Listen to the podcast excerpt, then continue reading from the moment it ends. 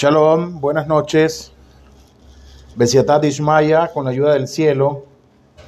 Vamos a aprovechar el tiempo, vamos a estudiar algo que es sumamente trascendental, no solamente para el judaísmo, sino también para el mundo entero. Y eso trascendental e incluso controversial es referente al Mashiach. Vamos a estudiar todo lo referente al Mashiach, dónde, cómo, quién, qué, por qué, cuándo y dónde del Mashiach. Todo dentro de la perspectiva de lo que es el judaísmo y es algo que las demás religiones de la tierra ha robado el concepto de lo que es el Mashiach Sidkeinu, de lo que es el verdadero Mashiach. Pero para poder comprender lo que es el Mashiach, para poder tener una noción de quién será Mashiach, qué es Mashiach, quién será Mashiach, debemos analizar primero el concepto de Mashiach. Es lo primero que tenemos que hacer analizar ese concepto que es fundamental y por qué es necesario también que nosotros lo analicemos y tengamos presente dicho concepto, de lo cual, como dije anteriormente, ha sido muy controversial, sobre todo dentro del mundo cristiano. Más aún debemos constatar la vida también, tal como fue con la vida, tal como es hoy en día, y cómo será en los días del Mashiach.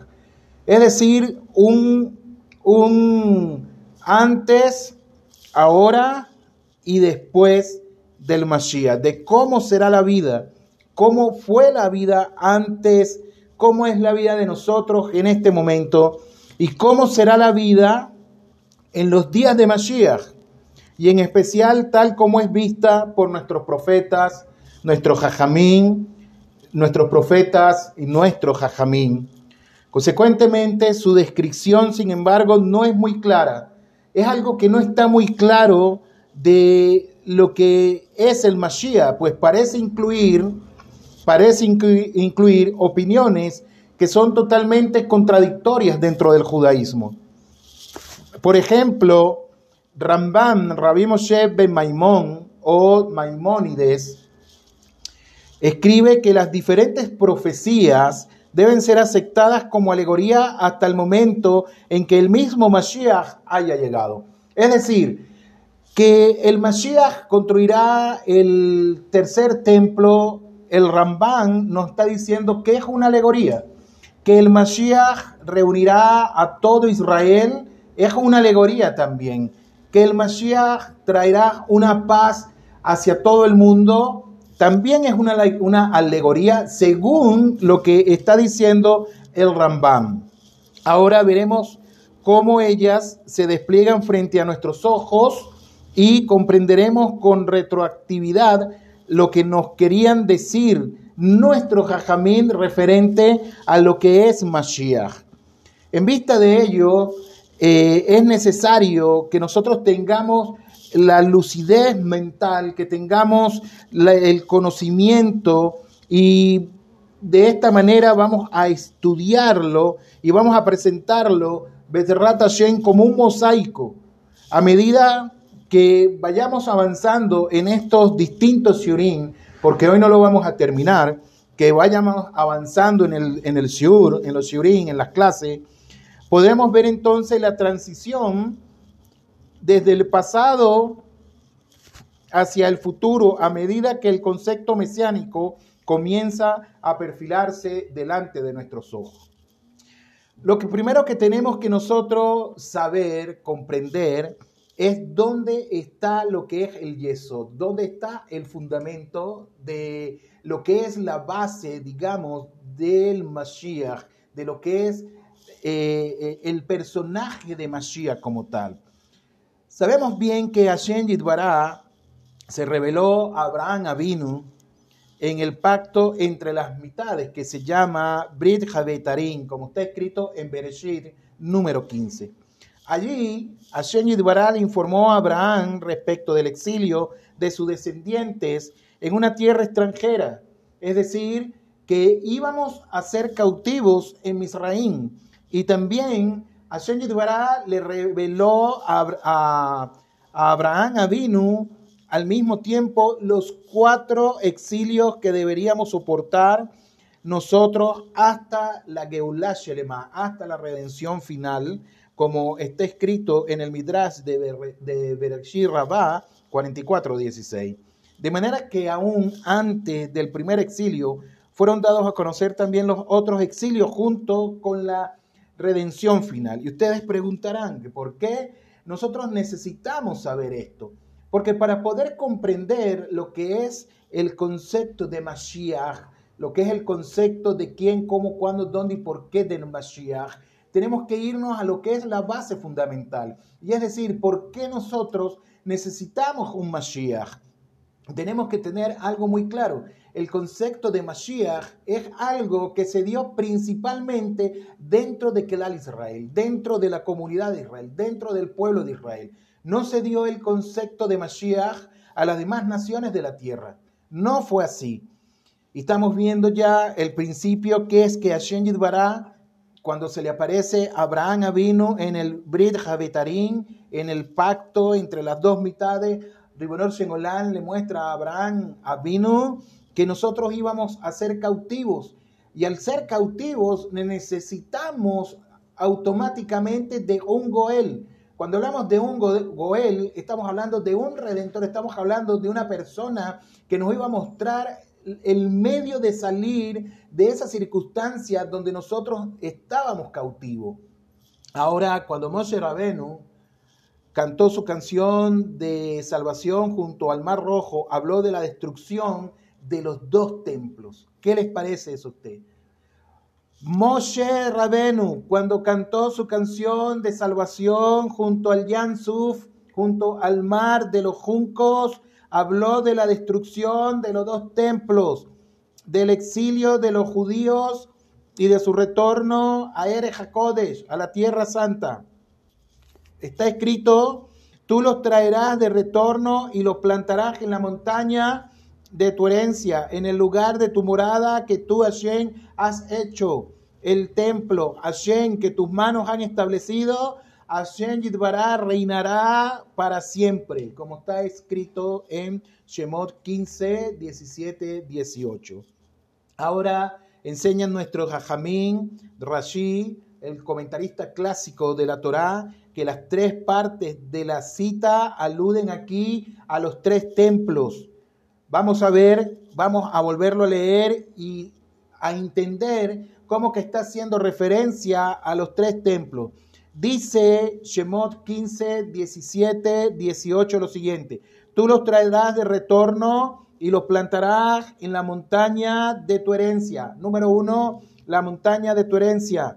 Número dos, número dos, el lugar de tu morada que tú Dios has hecho. Y número tres, el templo de Hashem que tus manos han establecido. Hashem reinará por siempre. Esas tres expresiones que dice tu morada, eh, perdón, que dice, tú lo traerás de retorno y lo plantarás en la montaña de tu herencia. Tu morada y tu templo, dice Drashi, que las tres partes de la cita aquí están haciendo referencia a los tres templos. Dos de los templos han sido construidos y han sido destruidos también, pues ambos fueron levantados por el hombre. Ahora bien, el tercer Bektamidash, el tercer templo que será construido por las manos de Hashem, permanecerá para siempre. Ese Bektamidash no será destruido en ningún sentido ¿Por qué? Porque nos está diciendo la Torah en Shemot, nos está diciendo que Hashem Yidbará, él mismo levantará el templo. Entonces, habiendo revelado su soberanía a todos, Akadosh Baruchu reinará para siempre. De manera que el presente exilio, este exilio donde nos encontramos nosotros los judíos, fue predicho cerca de 1400 años antes de, tu, antes de que ocurriera. Más aún, antes de la destrucción del primer templo, muchos de los profetas, por ejemplo, Yeshayahu, Amos, Mijá, etcétera, todos ellos vislumbraron su destrucción. También ellos vislumbraron su construcción y el exilio romano que le seguiría. Y resplandecientes detalles describieron ellos. Al mismo tiempo, el retorno de los exiliados de la diáspora a Er Kodesh, a la Tierra Santa, a Jerusalén, la reconstrucción del tercer templo y la futura gloria de nosotros los judíos en Eres, en Eres Israel. Irmiyahu y Yehezkel, testigos de la destrucción del templo y de la bárbara crueldad de de Nabucodonosor durante la deportación de los judíos a Babilonia, profetizaron un magnífico final y la saga del exilio. Siendo así entonces, hace miles de años nuestros profetas y nuestros jajamín revelaron ciertos patrones de la historia, revelar algunos pocos episodios de la historia judía. Aquí nos permitirá a nosotros enfocar mejor aquello que se está desplegando delante de nuestros propios ojos. Podremos comprender qué es lo que está ocurriendo hoy en día y percibir qué es lo que nos espera en el futuro. Y usted se preguntará, ¿qué tiene que ver todo esto con respecto al Mashiach? Porque tenemos que conocer el Yesod, tenemos que conocer la base de por qué es tan imperioso para nosotros lo que es el concepto de Mashiach. De manera que en este mismo orden de idea que estamos hablando, los profetas también previeron una devastadora destrucción de la tierra santa de Eres Israel, juntamente con una aparentemente interminable exilio de la nación judía. Todo a lo largo de la historia, tan pronto como los judíos se asentaban en un país que ocurría, se asentaban en un país de aparente aceptación, el horrible espectro del antisemitismo levantaba su cabeza. Por ejemplo, estuvimos viendo clases pasadas lo que ocurrió en España, lo que ocurrió en la Europa medieval, en Francia también, en Alemania, Inglaterra, etcétera. Sabemos lo que pasó con los cruzados también. Y así cantidad de cosas que ocurrieron a nosotros día a día y todo esto necesario para que, para que tengamos lo que es la conciencia de un Mashiach, de un Goel en medio de nosotros. Ahora bien, algo que es muy interesante aquí, que tenemos que hablar con respecto a lo que es la era mesiánica, nuestros jajamín utilizan varios términos para referirse al mundo futuro, es decir, cuando venga el Mashiach. De sus, de sus numerosos comentarios surge con claridad que cada uno de ellos se refiere a un tiempo diferente. Vuelvo a repetir esto. Nuestros jajamín utilizaron, utilizaron perdón, varios términos para referirse al mundo futuro. De sus numerosos comentarios surge con claridad que cada uno de ellos se refiere a un tiempo diferente. Es decir, Mashiach tendrá, eh, tendrá revelaciones en tiempos diferentes. Es decir, todo lo que envuelve a Mashiach como tal. Y ellos son esos acontecimientos, esos, esos numerosos comentarios que enseña nuestro Jajamín son los siguientes se llaman así. Ibecta de Mashiach, el talón de Mashiach. Ibecta de Mashiach, el talón de Mashiach, es conocido a veces como Heblech Mashiach, los dolores del parto de Mashiach, lo cual es una designación que hace referencia aquí a un tiempo de gran sufrimiento que deberá suceder antes de la llegada del Mashiach. Entonces, Rabotai, lo interesante de aquí es que Ibecta de Mashiach es una referencia a un tiempo donde va a haber gran sufrimiento que deberá suceder antes de la llegada del Mashiach Zidkeinu. Número dos, el otro tiempo que le va a seguir se llama Yemot HaMashiach, los días del Mashiach o la era mesiánica, que se refiere aquí, dice en Jajamín, al periodo cuando Mashiach se revelará al mundo. Ya usted puede entonces elucidar, usted puede ir comprendiendo en qué periodo de lo que enseñaron nuestros Jajamín referente a Mashiach estamos. Y Becta de Mashiach, repito, y Becta de Mashiach es la designación que hace referencia a un tiempo de gran sufrimiento que deberá suceder antes de la llegada del Mashiach Sidkeinu. Y en Mod Mashiach, los días del Mashiach o la era mesiánica, que se refiere al periodo cuando Mashiach se revelará al mundo. Y después tenemos otro periodo que se llama Tejiat Hametín. Tejiat Hametín, la resurrección de los muertos. También conocido como Olan Abba, el mundo que viene. Conocido también como Ileatid Labod, el futuro que viene. Todos estos términos se refieren a las diferentes etapas del futuro y ocurrirán algún tiempo después de la llegada del Mashiach y de su revelación. ¿Qué les parece eso? Hablemos de esta parte, Tejiat Hametín, de la resurrección de los muertos, que se conoce también con otros nombres. Se conoce como Olan Abba, como el mundo que viene. Se conoce como Leatid Labod, el futuro que viene. Y estos términos se refieren a las diferentes etapas del futuro y ocurrirán algún tiempo después de la llegada del Mashiach y que Él se revele al mundo.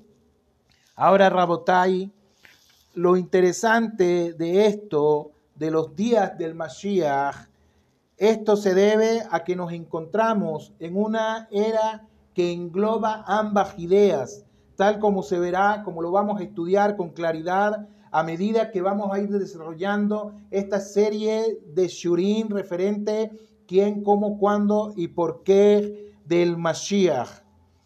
Eh, más aún, vamos a estar hablando también, Bezrat Hashem, estaremos hablando principalmente de dos periodos, de los dos, de los, perdón, de los días del Mashiach y del futuro como explicaron al principio nuestro jajamín. No es imposible saber ahora cómo es que se manifestará cada era de la experiencia mesiánica, de lo que ha de ser el advenimiento del Mashiach Sikeinu. Más aún, varios de los conceptos mesiánicos y de su aplicación podrán parecer contradictorios cuando lo estemos estudiando. Ahora, para guiarnos a través de este laberinto, Nuestras discusiones las vamos a basar en la premisa de que ya nos encontramos en los días de Mashiach y que podemos afirmar la presencia de Mashiach en este Olanase, en este mundo presente. Si realmente lo queremos o no lo queremos. En este sentido, enseña Jajamín que los días del Mashiach son días tal como nosotros lo conocemos que suceden de acuerdo a las leyes de la naturaleza. Y cuando hablemos del futuro, nos estaremos refiriendo a esa era de vida milagrosa cuando la providencia de Hashem Yidbará, cuando la Hasgajá para ti de Ribonol Shengolan le será revelada a todos, tanto a judíos como a no judíos. Y de acuerdo con los profetas y con nuestro Jajamín, existe un día determinado dentro del plan de Hashem para la venida del Mashiach. Dentro de todo ese compendio del plan que tiene Boriolán para toda la humanidad, hay un día para el Mashiach, para la venida del Mashiach, lo que significará un final para el sufrimiento y para la pobreza, para el odio, los celos y la guerra. Sin embargo, Rabotai, en ese día, ese día no le ha sido revelado a nadie y continúa siendo el secreto más celosamente guardado por Akadosh Baruchu. La razón de esto es, para ello, es que ese día de salvación, ese día de Geulah, de redención, puede ser adelantado o puede ser retrasado también.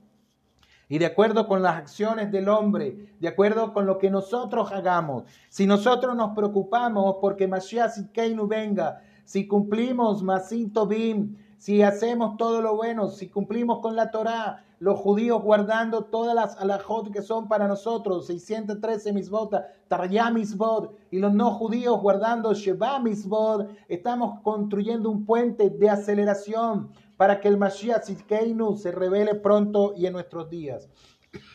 Pero si no lo estamos haciendo Rabotai, si ninguno de nosotros estamos cumpliendo con la función que ha sido designada, entonces el advenimiento de Mashiach se va a atrasar mucho más. Pero no puede pasar más allá, presten atención a esto, pero no puede pasar más allá del sexto milenio, el año 6000, no puede pasar mucho más allá de eso. Y estamos en el año 5000, Estamos en el año 5781. Realmente estamos un poco más adelante de 200 años, si mal no recuerdo, que se perdieron cuando se destruyó el segundo templo, no se llevó el cómputo de los días, de los años, etcétera. Eh, no estaríamos en el año 5781. A eso le sumamos 200 años más y ahí veríamos cuánto estamos cerca para el sexto milenio. Ahora bien, Drabotai, quedan menos de 200 y tantos de años para, ¿para qué? Para que se dé este acontecimiento. Hay algo interesante que siguen enseñando nuestro jajamín referente a Mashiach. La pregunta es, seguramente todos ustedes se la han hecho, ¿quién es Mashiach? ¿Quién es Mashiach como tal? En días pasados, cuando estaba dando en Shior, ciertamente me dijeron que seis cosas de Ribonol Sengolán, como está escrito en el Midrash, Ribonol Sengolán creó, y una de ellas fue el nombre del Mashiach. Que Hashem Yitbará creó el nombre del Mashiach. Y busqué en el, en el Midrash de, de, de, de Pirkei Rabbi Eliezer referente a lo que enseña ahí y dice que el nombre del Mashiach es Inom. El nombre de Mashiach es Inom. Entonces muchas personas se confunden. Cuando habla de Inom no necesariamente quiere decir que se vaya a llamar así como tal, sino que es un atributo que posiblemente pueda tener el Mashiach. Ahora bien, las personas se confunden y se han confundido durante más de dos mil años pensando que Mashiach llevará como nombre Yehoshua, Hasbe Shalom. Puede ser que sí, puede ser que no, pero no está haciendo referencia al Yeshu, al Yehoshua, al Jesús, al Joshua, o como usted le quiera llamar, llamar del mundo cristiano. No está haciendo referencia a él. Y para eso son esta serie de estudios que vamos a estar viendo referente quién cumple los requisitos de Mashiach y de los falsos Mashiach que se han revelado a nuestro pueblo, porque ellos han sido descalificados para cumplir tal función. Entonces la pregunta, Rabotai, ¿quién es Mashiach? Ha generado desde su aparición una abundancia, una pletora de respuestas que giran en torno a esa pregunta que parece insignificante. ¿Quién es Mashiach? Consecuentemente, la humanidad al sufrir tiende a buscar un alivio para su dolor y durante varios milenios los hombres han concebido respuestas ficticias, las cuales más de una vez han agravado más bien su sufrimiento. Y enseñan nuestro jajamín que Rabí Akiva, el más grande sabio talmúdico, él se equivocó al decir que, Bar era el Mashiach, como está escrito en el Talmud Yerushalmi Ta'anit 4.8. Un siglo antes de Rabí Akiva, el falso mesianismo había difundido una nueva religión. Y durante el periodo de los Gaonim y de los Rishonim surgieron varios falsos mesías que se mostraron a nuestro pueblo, que se mostraron a Kelal Israel. El Ramban, Rabbi Moshe Ben Maimón, escribió su famosa Igrete Imá, su carta al Yemen, advirtiendo en contra del falso mesianismo que se estaba levantando, que se levantó incluso, profundamente influenciado por las matanzas de Melnitsky y los esfuerzos de Shabbatai Zibbi en el año 1660 aproximadamente, por ser proclamado Mashiach. Consecuentemente, desgarraron a toda la nación judía y más recientemente han aparecido varias clases de mesianismo. Y usted no se imaginar cuáles son esas clases de mesianismo que se han levantado. Ejemplo, el, el capitalismo, el socialismo, el igualitarismo, etcétera, etcétera. Cada ismo tiene un noble propósito enraizado en el tema de Mashiach. Quieran o no quieran, tienen enraizado el tema de lo que es Mashiach. Un mundo de riqueza, un mundo de igualdad, un retorno a Sion y un mundo en el cual creer en Hashem es la única manera de vivir. Ese es el ideal que tiene que estar en cada Yehudí y es el ideal que tiene que estar también presente en cada, en cada noágida del mundo. Consecuentemente, todas estas ideas se fundamentan en un aspecto de la utopía que existirá en los tiempos mesiánicos, cuando se revele Mashiach. Pero siendo creaciones humanas, todo lo que hablamos anteriormente, siendo creaciones humanas, eh, el capitalismo, el mercantilismo, el igualitarismo, el socialismo, etcétera, etcétera, las soluciones dadas por el hombre son totalmente peligrosas, son totalmente engañosas y solo sirven para oscurecer aún más la pregunta. ¿Y cuál es la pregunta aquí que estamos analizando? ¿Quién es Mashiach? ¿Quién es Mashiach como tal? El Mashiach no puede ser un Hasid. Presten mucha atención a esto y tengamos la mente abierta, tengamos eh, multitud de criterios referente a esto. Mashiach no puede ser un Hasid. ¿Por qué dentro del mundo judío, por qué no puede ser un Hasir? Pues los Mignadim nunca lo aceptarían. Pero ¿podrían los Hasidim aceptar a un Litbach? ¿El Mashiach será sefaradí o será askenazí? ¿Podrá ser aceptable un Mashiach reconstruccionista a los ojos de los judíos ortodoxos? ¿O podrán los judíos reformistas y conservadores aceptar un Mashiach ortodoxo? ¿Podrán los no religiosos aceptar la religión como la respuesta a todas sus preguntas? ¿Y qué hay de las naciones gentiles aquí? ¿Qué hay de las naciones gentiles? Una cosa es cómo se va a revelar Mashiach dentro del mundo judío y de todo lo que va a traer, todo el hecatón que traerá dentro del mundo judío. Pero ¿qué pasa con las naciones gentiles? especialmente de aquellas profundamente que son totalmente antisemitas. ¿Quién será el Mashiach para ellos? Para aquellos que son totalmente antisemitas, que han enseñado lo que es el antisemitismo y que se mantienen enraizados ahí y que incluso creen en un falso Mashiach. Más aún, Mashiach descrito como pobre montado en un burro, como está escrito en Sejaría 9.9.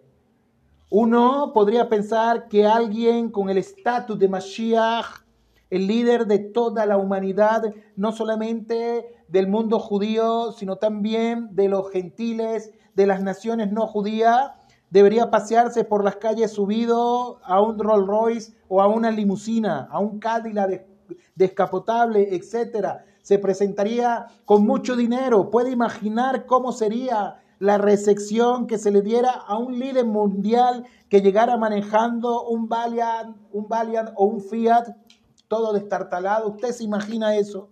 Y menos aún montado en un burro. ¿O será que esto es una, una metáfora, como dice el Ramban, que va a venir Mashiach? Por lo tanto, Rabotai, ¿quién es Mashiach? ¿Qué clase de persona pensaría en tomar la tarea de resolver todas las diferencias que existen dentro del mismo pueblo judío?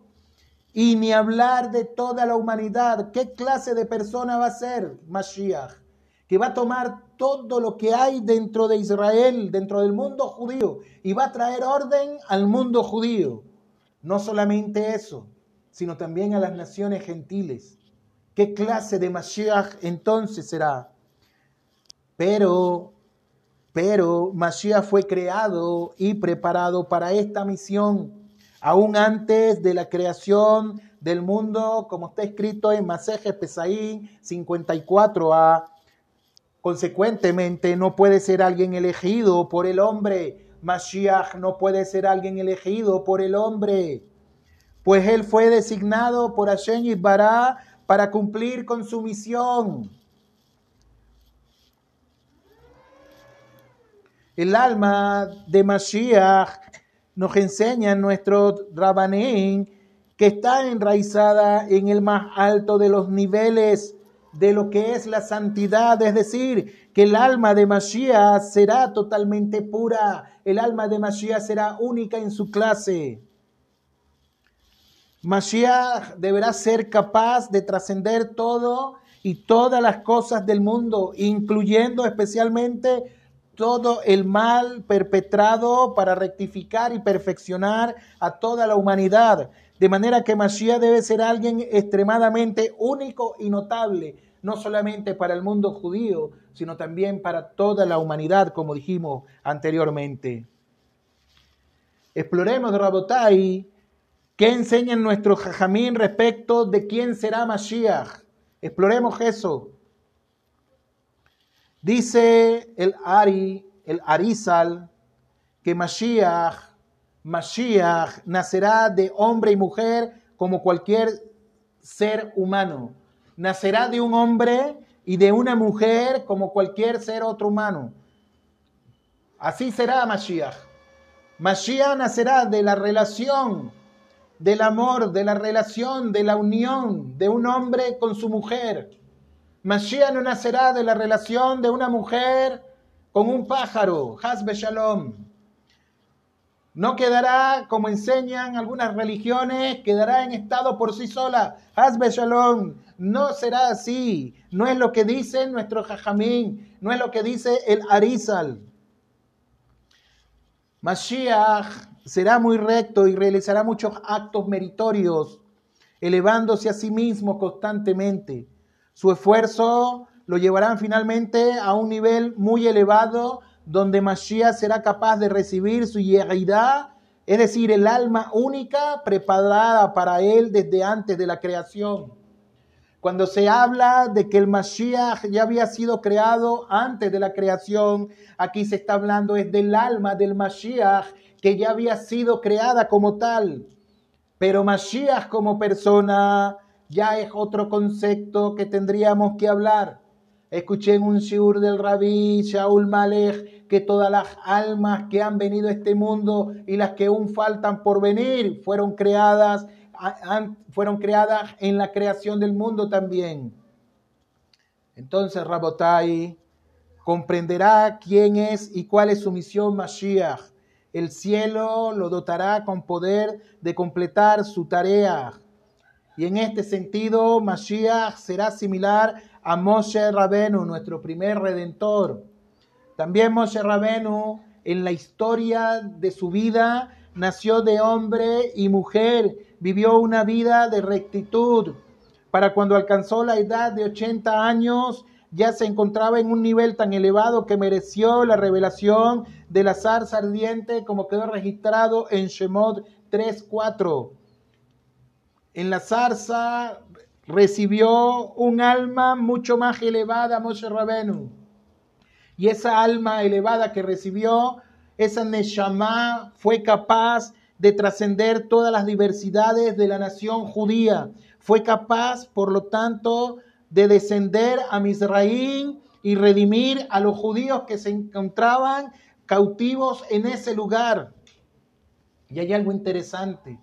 ¿Por qué Moshe Rabenu tuvo que estar en Misraín como tal? ¿Y por qué tuvo que ser el Goel de nosotros cuando estábamos cautivos en Misraín? Enseña nuestro Jajamín que Adán Adrishon cuando se separó de su primera esposa que no fue Jabá y tuvo relaciones, él solo será de Batalá, todas esas, todas esas, esas semillas quedaron cautivas donde en Midraín. Y era necesario que fuera no solamente Moshe Rabenu, sino también que fuera Yosef Hasadik a ese lugar para traer la liberación de todas esas almas. También Moshe Rabenu da la culminación de eso y da la Geulah. También Mashiach Rabotai nacerá en una familia común y sufrirá los dolores del crecimiento como todos los demás. Cierta vez remarcó el Rebbe Nachman en las enseñanzas de Rabbi Nachman, los padres del Mashiach no van a ser personas de la élite, es decir, gente importante, serán personas muy pashud. Al explicar por qué esto es así, el Arizal enseña que existen ciertas almas que emanan de niveles muy elevados, tales como las almas de Abraham, Abinuch, de David Hamelech y del Mashiach. Son almas únicas en su clase. Y cuando esas almas entonces están listas para descender a este mundo, se eleva una fuerte oposición de parte de las clipot, de partes de las fuerzas del mal. Ellas argumentan entonces que dado que estas almas son tan grandes, no solamente no sucumbirán al mal, sino que harán que otros reconozcan y sirvan también a Hashem Baraj. Entonces, el mismo atributo del juicio de Hashem se ve forzado a concederle esto, pues tales Neshamot, pues tales almas pueden superar a, la a las fuerzas del mal, negando así la libre elección y trayendo una abierta revelación de lo que es la divinidad. Ahora, manera de pregunta, ¿cómo puede entonces descender esas almas? ¿Cómo puede descender el alma del Mashiach si es un alma muy elevada? ¿Cómo puede descender? Hashem Baraj utiliza una estratagema para engañar a las fuerzas del mal aceptar la transmigración de estas almas por medio de gente poco sofisticada, de gente que es pashut, que es sencilla, e incluso, e incluso, presten atención, e incluso de los reshaín salen almas que pueden ser muy elevadas. Al ver que estas neshamot, estas almas, son tan grandes, se encuentran cerca del ámbito del mal, y las clipot, las impurezas del mal, aceptan que desciendan pensando que podrán dominarlas y llevarlas al pecado y hacer que esas almas, cuando ya encarnen en un guf, cuando encarnen en un cuerpo, entonces llevarlas a que cometan cualquier cantidad de averot, cualquier cantidad de transgresiones. Vamos a hablar brevemente eh, de una introducción de la cual aquí podemos comenzar a rastrear la transmigración del alma del Mashiach. Dado que sabemos que Mashiach es un descendiente directo de David Hamelech. ¿Qué les parece eso? Vamos a ver una breve introducción aquí para poder rastrear y comenzar lo que es la transmigración del alma del Mashiach, el descenso del alma del Mashiach, que como dijimos anteriormente, es un alma muy elevada. Para saber quién es Mashiach, primero debemos de conocer de dónde viene Mashiach como tal. Mashiach viene de David Hamelech, descendiente de David Hamelech. Pero vamos a ver cómo ocurre todo esto. Cuando, cuando Sodoma fue destruida, Lot escapó hacia las montañas junto con dos de sus hijas. Al entrar a una cueva encontraron vino y luego de haber presenciado la destrucción total de Sedom y Amorá y del área circuncidante, la hija mayor de Lot creyó que solo ellos habían sobrevivido y que el resto del mundo había sido destruido. Ella hizo que su padre se emborrachara y que hizo cuando su padre se emborrachó, ella cohabitó con él, tuvo relación con su padre. Y de esa unión nació un hijo que se llamó Moab. Tuvo un hijo que se llamó Moab y viene toda la nación de los moabitas como tal. Cerca de 170 años después, Yehudá, uno de los doce hijos de Jacob, estaba en camino de esquilar su rebaño cuando fue seducido por Tamar, que era la viuda de su hijo. Ella se había disfrazado de quién? De una prostituta, se había disfrazado de una mujer de la calle.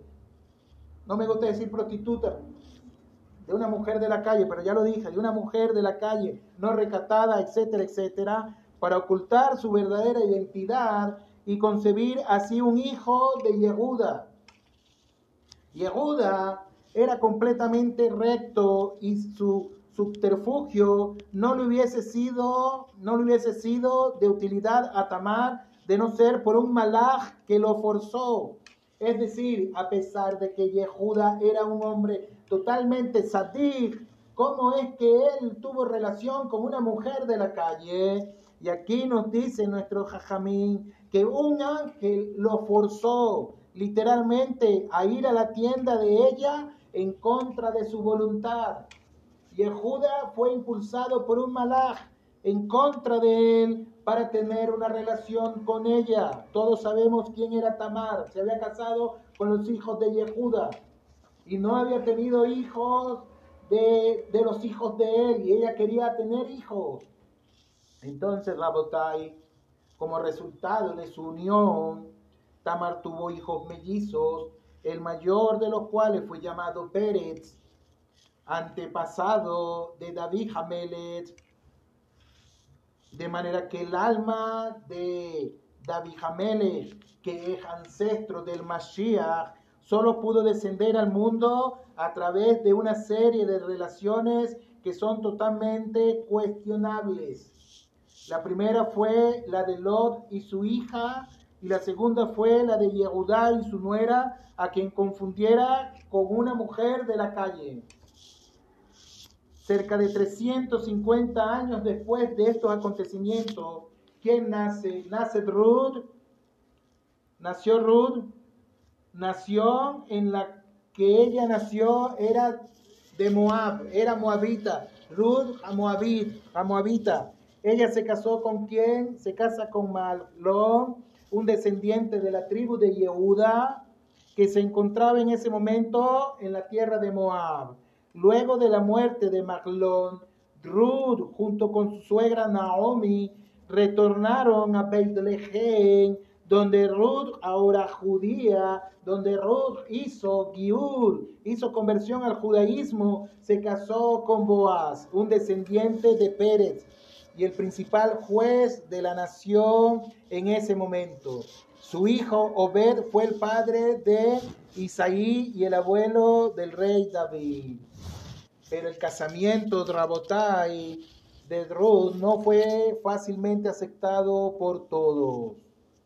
Rabotai, como lo he dicho, terminamos nuestro estudio, ya son las 7.44, habíamos dicho que estudiamos hasta las 7.45 y damos un momento de preguntas y respuestas. De rato, vamos a seguir la próxima clase estudiando referente a Ruth, cómo ella está envuelta en lo que es este plan de atraer el alma del Mashiach Tienen preguntas, Rabotai, con mucho gusto pueden hacerla al momento. Shalom.